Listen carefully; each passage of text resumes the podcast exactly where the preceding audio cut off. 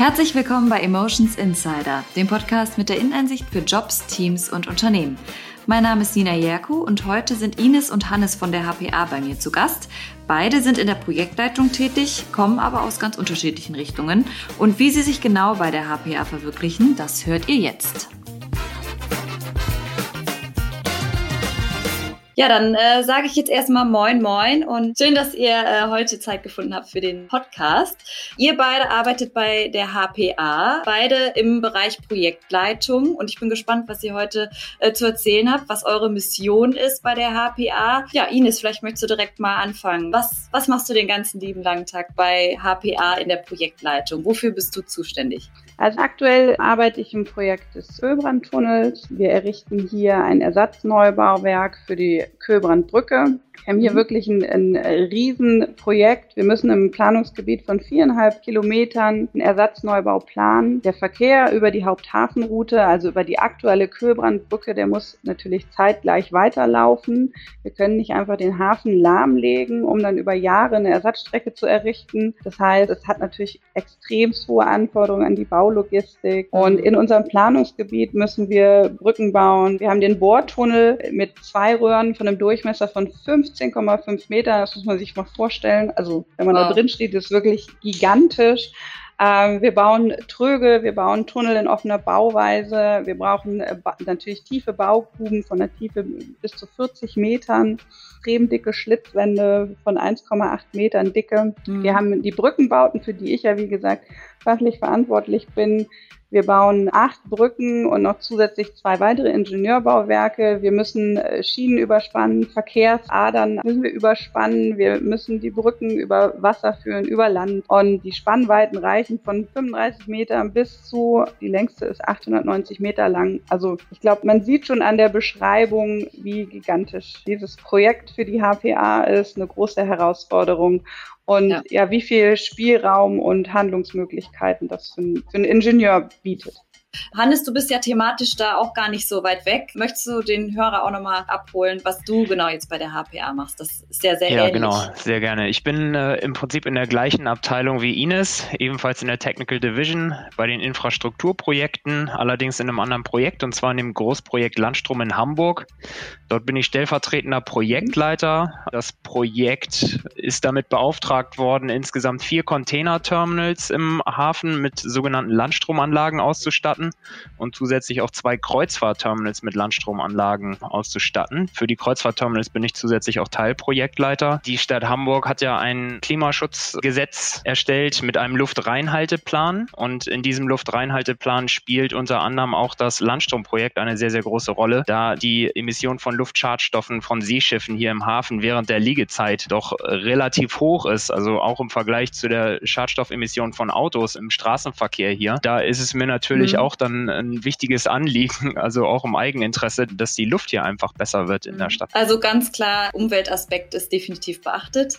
Und Ines, wie ist das bei dir? Wieso schlägt dein Herz denn für, für dieses Projekt? Also was möchtest du speziell damit bewegen? Von Beginn an war es mir tatsächlich wichtig, was Sinnhaftes in meinem Arbeitsleben zu tun und für mich macht es einfach unglaublich viel Sinn, ein Bauwerk zu errichten. Ich finde, einerseits ist es so, dass durch diesen gemeinsamen Wunsch im Team entwickelt sich ein ganz besonderer Teamgeist, weil alle gemeinsam etwas erschaffen wollen. Mhm. Wir erschaffen wirklich bleibende Dinge, die für die nächsten 80 bis 100 Jahre genutzt werden, gesehen werden, die natürlich auch das Stadtbild, das Hafenbild prägen. Und dadurch entwickelt sich wirklich so ein gemeinsamer Spirit, das Projekt erfolgreich zu realisieren und auch bestmöglich zu realisieren realisieren, das erfüllt einfach unglaublich. Zusätzlich ist es natürlich so, auch gerade im Bereich der Infrastruktur zu arbeiten, ist mir unglaublich wichtig. Die Infrastruktur bildet wirklich die Grundlage für viele Dinge in unserer Gesellschaft, dient den Leuten dazu, von A nach B zu kommen. Weiterhin ist es natürlich auch so, dass über den Hafen wichtige Güter transportiert werden. Und ja, um diese Lieferketten einfach aufrechtzuerhalten, benötigen wir all die Infrastruktur und es muss auch einfach funktionieren. Ja. Und ja, wenn man das Ganze dann auch noch für so ein besonderes Gebiet wie das Hamburger Hafengebiet tun kann und für die schöne Hafenstadt Hamburg seinen Beitrag leisten kann, dann ist es einfach toll und macht wirklich Spaß. Ja, das und motiviert einen. Das glaube ich. Also das klingt auch sehr erfüllend und das hatte Hannes eben ja auch schon so ähnlich formuliert. Du Hannes ja auch diese Sinnerfüllung darin siehst, auch umwelttechnisch da was bewegen zu können. Finde ich auf jeden Fall super schön, was hinterlassen zu wollen, dass ihr da diese Begeisterung habt und nicht nur, dass der Beruf für euch ist, sondern ihr da auch total brennt für dieses Thema. Mich interessiert jetzt tatsächlich noch mal so ein bisschen was zu eurem Background. Also wo kommt ihr her beruflich, aus welcher Ecke und wie hat sich das ergeben, dass ihr mit diesen Skills sozusagen dann bei der HPA gelandet seid? Äh, Hannes, fang doch gerne einmal an. Ja, ich bin Wirtschaftsingenieur, habe das noch auf Diplom studiert und bin erstmal im, so als Generalist im Beschaffungsbereich eingestiegen. Hier bei der HPA auch in der Maschinen- und Gerätebeschaffung. Da war viel technisches Know-how erforderlich, allerdings auch kaufmännisches Know-how, weil wir uns sehr viel mit dem öffentlichen Vergaberecht hier natürlich beschäftigen. Darüber bin ich über einen weiteren Bereich in den Projektpool hineingelangt. Hier habe ich weiterhin mit Vergaberecht zu tun, aber grundsätzlich würde ich mich als Generalist bezeichnen. Mhm. War das praktisch direkt nach dem Studium äh, dementsprechend, dass du ähm, bei der HPA angefangen hast und dich da sozusagen mit als erstes ausprobieren konntest? Oder war da vorher erstmal eine gewisse Berufserfahrung nötig für das, was du jetzt machst? Bist du damit reingewachsen? Tatsächlich bin ich von der Uni in die HPA direkt äh, eingestiegen.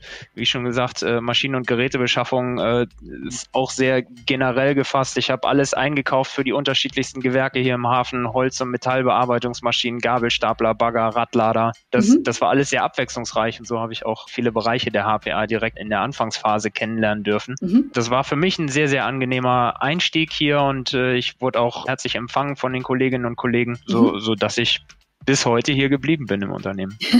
Sehr gut, ja, weil das stelle ich mir tatsächlich immer nicht so ganz äh, so einfach äh, vor, auch gerade für die Leute, die jetzt frisch aus der Uni kommen. Wie sind die weiteren Schritte? Hat man also praktisch auch die Möglichkeit, bei der HPA durchzustarten, wenn man noch keine Berufserfahrung mitbringt und da vielleicht selber auch noch so ein bisschen unsicher ist? Wie hast du dich dann da gefühlt? Also ähm, als du dann frisch gestartet bist, wie wurdest du da empfangen? Ja, genau, ähm, sehr gerne. Also erstmal begann meine Tätigkeit hier HPA quasi mit einem Highlight. Es wird äh, viermal im Jahr wird das sogenannte Startklar für HPA-Seminar angeboten.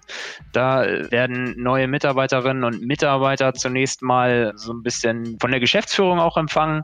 Es wird eine, eine Hafenrundfahrt organisiert und wir lernen dann auch hm. unterschiedliche Standorte hier im, im, Hafen kennen, an denen die HPA tätig ist. Sodass das Ankommen im Unternehmen relativ einfach war für mich. Man hat direkt äh, auch quasi Gleichgesinnte getroffen, die ebenfalls anfangen, konnte sich schon mal so ein bisschen vernetzen. Da muss ich sagen, das gestaltet sich in der HPA sehr, sehr einfach. Wunderbar. Und äh, Ines, wie war das jetzt bei dir? War das ähnlich wie bei Hannes? Ähm, erzähl mal nochmal von dir, wie, wie war jetzt dein Weg zur HPA? Also ich habe Bauingenieurwesen studiert, habe konstruktiven Ingenieurbau vertieft und ja, wollte dann mich so ein bisschen ausprobieren in den unterschiedlichen Fachrichtungen und bin dann im Nachgang nach Hamburg gekommen, weil ich hier eine, eine Baustelle in Hamburg hatte. Mhm. Wollte dann in Hamburg bleiben, habe mir hier dann nochmal einen Job in einem Ingenieurbüro gesucht, habe dort wirklich klassische Tragwerksplanung gemacht und habe dann auch einfach gemerkt, dass ja mir das nicht reicht, dass ich gerne auch weit aufgestellter arbeiten möchte, dass ich gerne fachbereichsübergreifend auch mehr machen möchte, mehr kommunikativ arbeiten möchte, auch die Schnittstellen intensiver bearbeiten möchte und ja, habe mich dann bei der HPA beworben 2017 und zum Start hier war ich erst in einem ähm, etwas kleineren Projekt. Das war ein Schleusenprojekt. Das war auch total super, um, um hier reinzukommen bei der HPA, um auch die unterschiedlichen Fachabteilungen kennenzulernen. Während unserer täglichen Arbeit ist es ja auch so, dass wir viel mit den Fachabteilungen zusammenarbeiten. Das heißt, für jedes fachliche oder fast jedes fachliche Thema haben wir tatsächlich auch einen Fachexperten hier im Haus, mit dem wir uns dann immer nochmal abstimmen können, wo wir Rat einholen können. Wir haben eine Geotechnikabteilung zum Beispiel, wir haben eine Statikabteilung. Also daran sieht man schon, man, man kriegt auch immer Rat und Unterstützung an jeder Ecke. Mhm. Genau, dann, dann war ich in dem ähm, Projekt und habe dort Brückenbau auch begleitet, ähm, Leitungsplanung und die Verkehrsanlage betreut und ja, wollte mich dann auch intern einfach nochmal weiterentwickeln und bin somit dann zur Teilprojektleitung für den Köbrandtunnel gekommen. Okay, also schon nochmal zwei verschiedene Modelle jetzt sozusagen, die wir jetzt gehört haben von euch beiden. Bei so einem Großprojekt klappt sowas natürlich nicht ohne Teamwork. Wie macht ihr das? Wie organisiert ihr euch? Wie geht ihr vor, damit das alles reibungslos klappt? Also im Team selber ist natürlich ein ständiger, intensiver Austausch da, tauschen uns sehr, sehr viel aus. Dann übergreifend innerhalb der HPA ist es so, dass wir hier viele Fachabteilungen haben, die uns unterstützen. Das ist natürlich wirklich nötig, um halt hier auch die richtige Fachexpertise zu haben. Ich finde, das ist tatsächlich auch ein Aushängeschild der HPA, dass wir wirklich sehr hohes Fachwissen bei uns vereinen aus den unterschiedlichen Bereichen. Hier kommen aus einer Hand tatsächlich der Planer, der Errichter des Bauwerks, der Betreiber und der Eigentümer. Wir sitzen alle in einem Haus. Wir wollen alle gemeinsam dieses Projekt zum Laufen bringen. Das finde ich ist wirklich prägend oder fast einzigartig, dass sich diese ganzen Kompetenzen hier im Haus bündeln. Mhm. Explizit jetzt für unser Projekt ist es so, dass wir auch mit der BIM-Methode arbeiten. Das unterstützt uns wirklich sehr bei diesem Großprojekt, das ist Building Information Modeling. Das heißt, hier wird ein digitaler Zwilling erschaffen von unserem Bauprojekt. Interdisziplinär werden alle Daten eingespeist. Das hört sich jetzt recht einfach an, ist natürlich relativ kompliziert bei den ganzen Fachdisziplinen. Mhm. Und wir haben dann ein virtuelles Modell von unserem geplanten Neubau, dem Neubaugebiet. Und hier kann man natürlich auch ganz hervorragend die Schnittstellen erkennen, die kritischen Punkte dann dran erkennen und denen natürlich auch super vorwirken und das unterstützt uns wirklich in allen Planungsphasen der HUI sehr mhm. effizient bei unserer Planung. Okay. Und äh, Hannes, benutzt du das auch, dieses Tool? Wie läuft das bei dir im Team jetzt ab? Also wie koordiniert ihr euch da? Genau, also Building Information Modeling ist bei uns nicht relevant im Projekt, äh, kommt zum einen daher, dass wir eine relativ schlechte Bestandsdatenlage hatten und kurzfristig die Planung aufnehmen mussten. Also äh, die Politik hat im Prinzip beschlossen, dass die Landstromanlagen gebaut werden.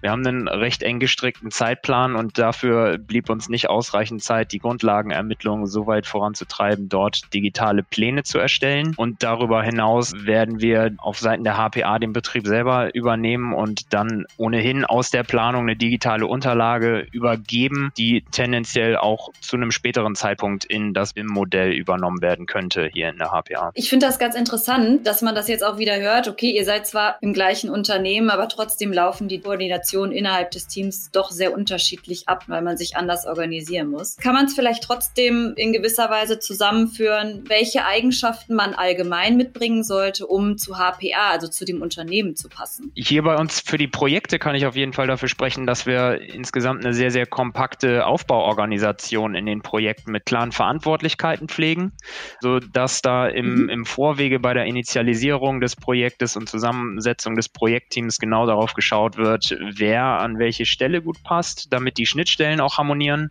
Und ganz wichtig ist auch, dass wir innerhalb der Projekte, also nicht nur innerhalb des einen Projektes, sondern auch projektübergreifend die gleiche Sprache sprechen.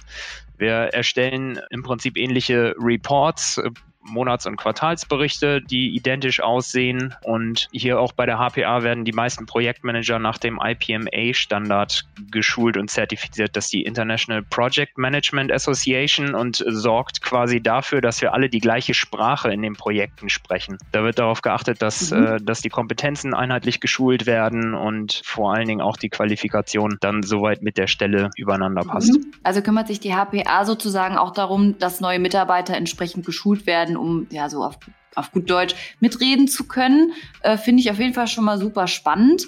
Wie regelt ihr denn jetzt aktuell das Thema Homeoffice? Könnt ihr Homeoffice machen und wenn ja, wie sieht das genau aus? Grundsätzlich relativ dynamisch gehandhabt. Aktuell ist die, die Regelung so, dass 50 Prozent der Arbeitszeit möglichst im Büro vor Ort in Präsenz abgehalten werden soll und den Rest der Zeit können wir uns im Prinzip frei einteilen, von zu Hause aus arbeiten oder von irgendwo anders.